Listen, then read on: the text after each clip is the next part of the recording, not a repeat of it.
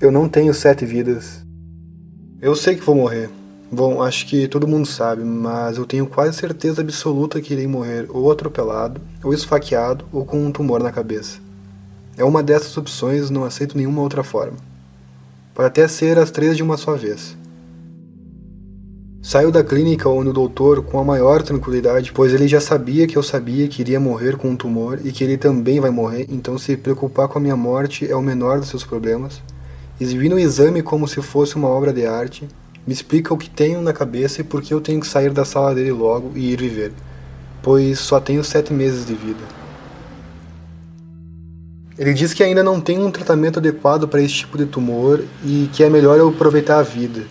Tomar uns remédios para dor, talvez um paracetamol que a mãe sempre me dá quando estou com qualquer tipo de dor, e esperar a morte chegar numa cadeira de balanço que comprei especialmente para essa ocasião. Eu dou risada na cara dele e guspo dentro da caneca de café gelado que o grandioso doutor não teve tempo de tomar, porque estava muito ocupado segurando a obra de arte dele.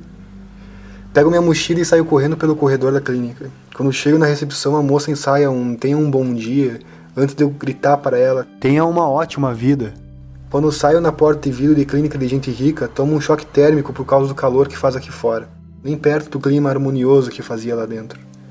O clima harmonioso das clínicas é só para te mostrar que tu nunca vai ser rico o suficiente para ter um ar-condicionado em casa e te preparar para dizer que tu vai morrer em breve.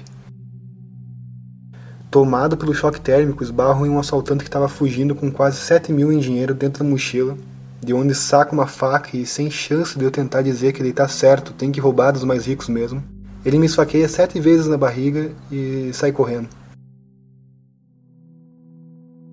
Mesmo com meu sangue escorrendo pelo meu corpo, tento atravessar até a farmácia onde meses atrás fui medir minha pressão e a moça falou que eu tinha que me acalmar, senão eu iria acabar morrendo antes mesmo de chegar até a farmácia para medir minha pressão. Cambaleando, chego até a metade da rua.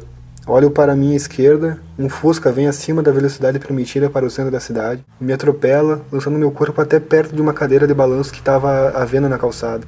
Agora tô aqui, esperando um doutor vir me dizer que errou o diagnóstico e que na verdade eu só tinha 7 minutos de vida.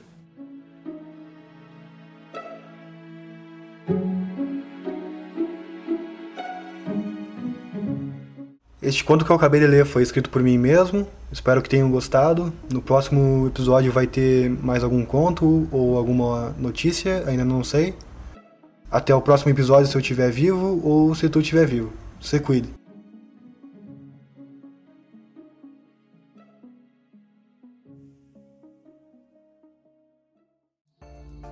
Acompanhe esse podcast pelo site revistartemisia.com.